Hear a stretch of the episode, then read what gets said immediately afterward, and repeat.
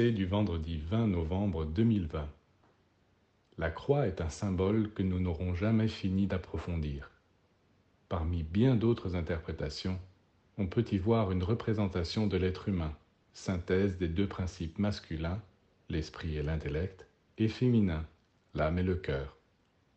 L'union de ces deux principes produit un mouvement. Oui, quand on joint la pensée au sentiment, le mouvement, c'est-à-dire l'action, naît. Lorsque l'on met la croix en mouvement, elle engendre un cercle, le soleil. Et plus le mouvement est intense, plus le soleil devient lumineux. Le soleil réunit les deux principes. Il est la croix en mouvement.